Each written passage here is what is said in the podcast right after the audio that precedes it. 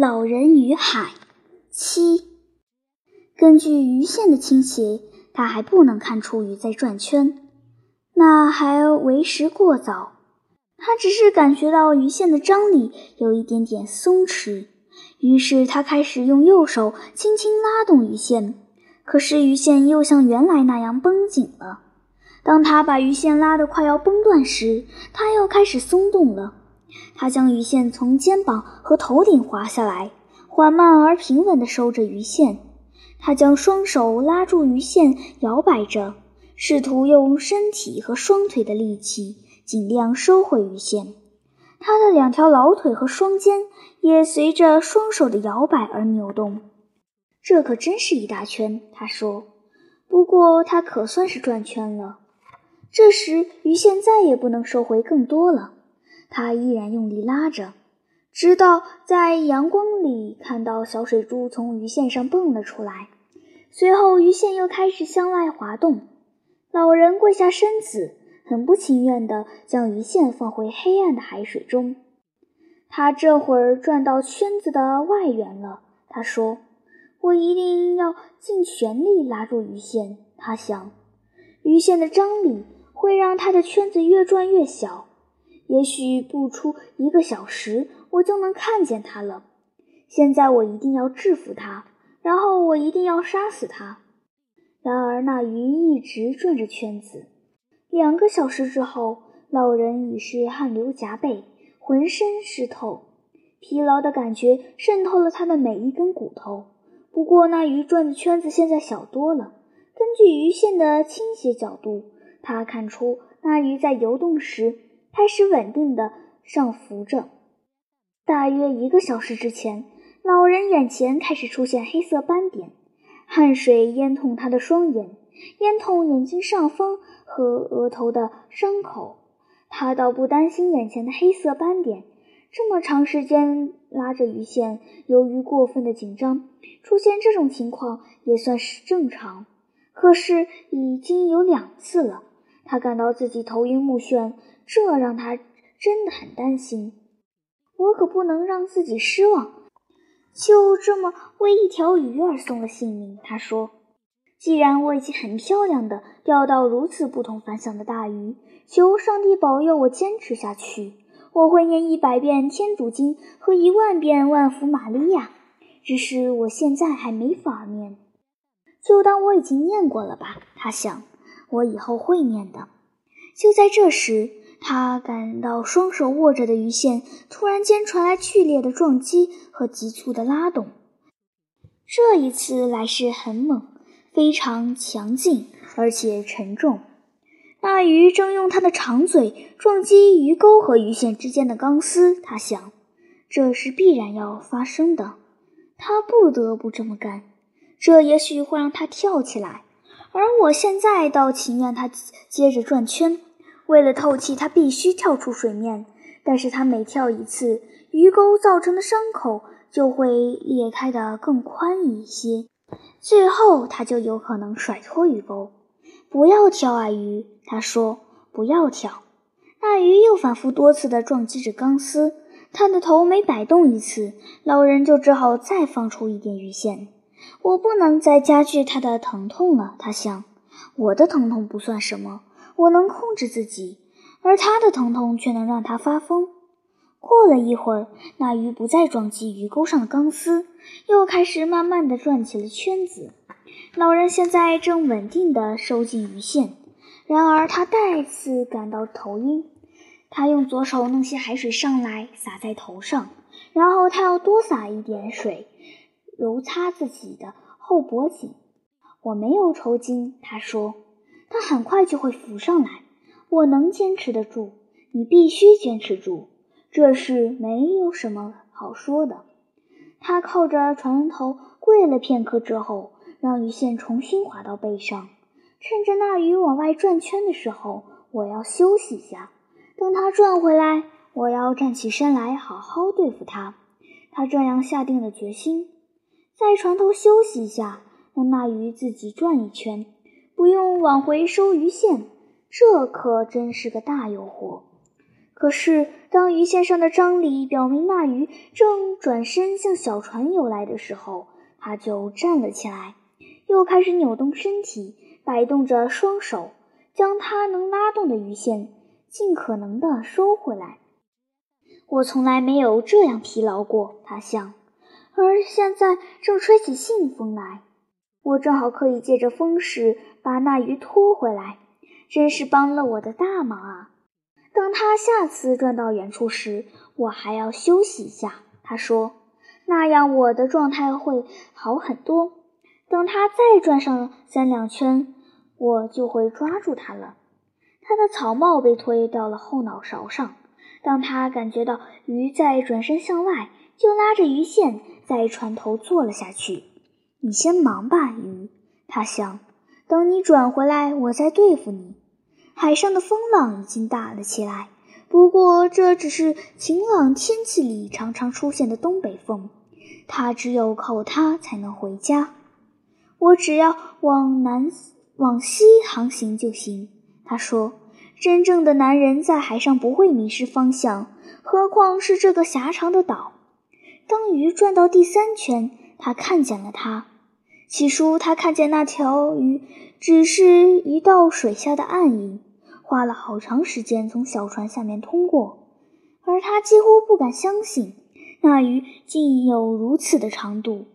不可能，他说，它不可能有这么大，但它确实就是这么大。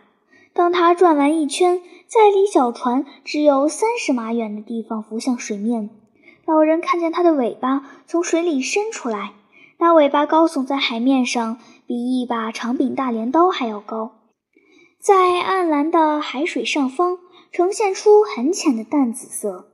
那鱼将尾巴向后斜扫一下，贴着水面游动起来。这时，老人能看见它庞大的身躯。还有环绕全身的紫色条纹，它的背鳍低垂，而巨大的胸鳍宽阔地张开着。当鱼再转一圈回来，老人就能看见它的眼睛了，还看见两条乳臭未干的灰色小鱼正跟在大鱼身边游动。它们时而依偎在大鱼身上，时而又突然离开。有时候，它们从容地游动在大鱼的阴影里。它们每一条都有三英尺多长。当它们快速游动时，会像鳗鱼一样猛烈地甩动着身体。老人这时汗如雨下，除了太阳晒，还有别的原因。那鱼每一次平静而沉着地转身回来时，他一直紧张地收着鱼线。他确信，等那鱼再转两圈，自己就有机会把鱼叉插进它的身体。但我必须将它拉得近一些，近一些，再近一些。他想，我不应当扎他的脑袋，我必须扎他的心脏。你要又稳又狠，老家伙。他说。又转了一圈，那鱼的背脊浮出水面了，但它离小船还是太远了些。他又再转了一圈，还是有些远，不过它浮出水面更高了。于是老人确信，只要再收回一些鱼线，就可以把它拖到船边来。他早早的就准备好鱼叉了，系着鱼叉的那卷细绳装在一只圆筐里，绳子的另一端被牢牢地拴在船头的缆柱上。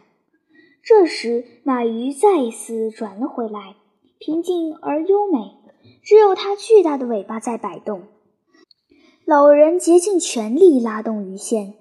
想让它靠得更近一些，只有短短的片刻，那鱼的身体微微倾却，然后就调整好身姿，继续转下一个圈子。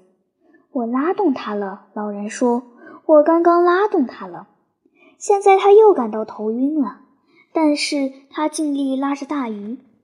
我刚刚拉动它了，他想：“也许这一次我能把它拉过来。”拉，我的手！他想站稳啊，我的腿！给我坚持下去啊，我的头！给我坚持下去！你绝不可以现在晕倒！这一次，我一定把他拉过来。然而，当他拿出全身的力量，几乎用上吃奶的力气去拉动那条鱼时，那鱼还是没有靠到船边来。而且，那鱼还没有使出全力，那鱼只不过稍稍侧了下身子，就又调整好姿态，兀自游开。鱼啊，老人说，鱼，无论如何，你即将难免一死了。是否你也一定要杀死我呢？照这样下去，终究一事无成。他想，他的嘴已经干得说不出话来。可是现在他够不到装水的瓶子。这一次，我必须把他拉到床边来。他想，我现在的状态已经不能再对付他转更多的圈子了。不，你能。他对自己说：“你永远都能。”在接下来的一圈。他几乎要把他拉过来了，然而又一次，那鱼端正了身姿，缓缓游开去。你在杀死我啊，鱼！老人想。不过你有权这么做。我从未见过比你更大、更优美，或者更冷静、更高贵的生物，我的兄弟。来吧，来杀死我！我一点都不在乎谁杀死谁。你现在头脑糊涂了吧？他想。你必须保持头脑清醒，保持头脑清醒，像个男人一样，懂得如何去受苦，或者像那条鱼一样。他想到：“清醒吧，我的头。”他用连自己都听不见的声音说：“清醒吧。”鱼又转了两圈，一切都是老样子。我可能撑不住了，老人想。每一次，他觉得自己都快要晕倒了。我可能不行了，但我一定要再试一次。他再试了一次，当他已经迫使那鱼转身的时候，忽然觉得自己就要晕倒。那鱼调整好姿态，又缓慢地游开了。它巨大的尾巴在空气中摆动着。我要再试一次，老人暗自发誓。尽管他的双手现在已经是血肉模糊。而眼前的一切仿佛在不停地闪动。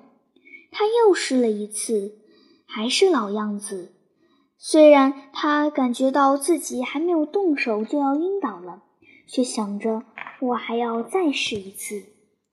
他拿出自己忍受的全部疼痛和仅存的体力，和久已不见的骄傲，用来对付那鱼的殊死挣扎。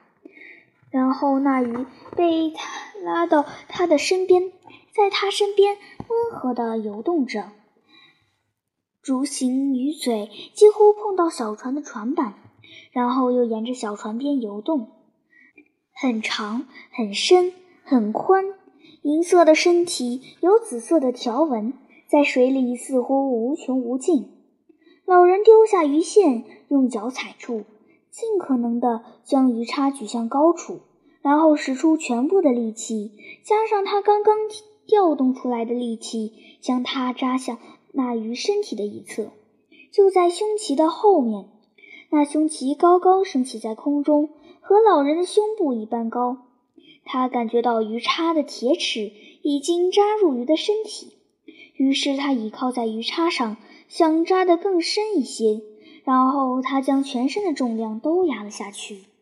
这时，鱼忽然活跃起来。尽管死亡已在他体内，它仍然从水中高高跃起，将它令人赞叹的长度和宽度，还有它的力量和美丽，完全展示出来。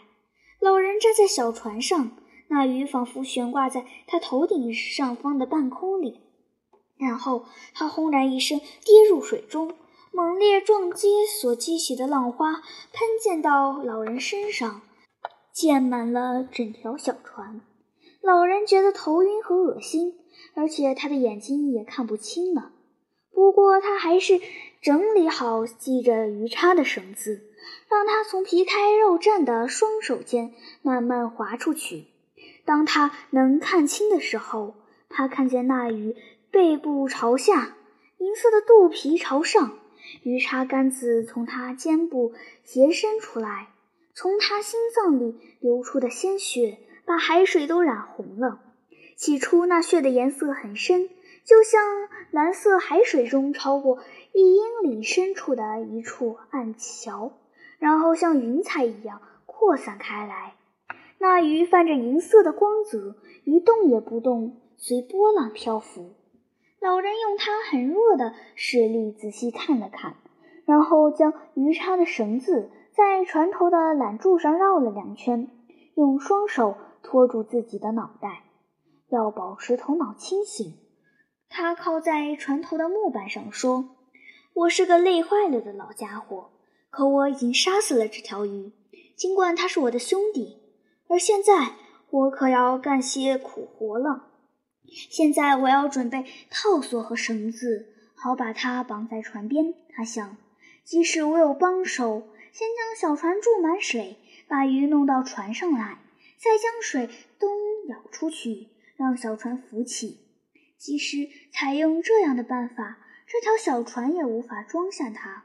我要做好一切准备，然后把它拖过来，好好绑在船边，然后竖起桅杆。扬起帆，返航回家。他开始动手将那鱼往船边拉，想让那鱼靠在船边，这样他就可以用一根绳子穿进它的腮，再从嘴里抽出来，将它的脑袋紧紧绑在船头的一侧。我要看看它，碰碰它，摸摸它。它是我的财产，但这不是我要摸一摸它的理由。我觉得我已经碰到他的心脏了，他想。那是我第二次用力压向鱼叉杆子的时候。现在就把它拖过来，牢牢地绑起来，用一根套索绑住它的尾巴，再用一根套索绑住它的中段，把它和小船牢牢地绑在一起。开始干活吧，老家伙，他说。他喝了很小一口水。战斗结束了，还有许多苦活等着你干呢。他抬头望望天空，又看看那鱼。他仔细看了看太阳。他想，中午才过去没多久，而且刮起了信风，这些鱼线都用不上了。等回到家里，男孩和我会一起再将它们拼接起来。过来吧，鱼，他说。但是那鱼并没有过来，反而在海里翻滚起来。老人只好把小船靠到他那那儿去。当他和那鱼拢在一起，并让鱼头靠着船头时，他简直不能相信它有这么大。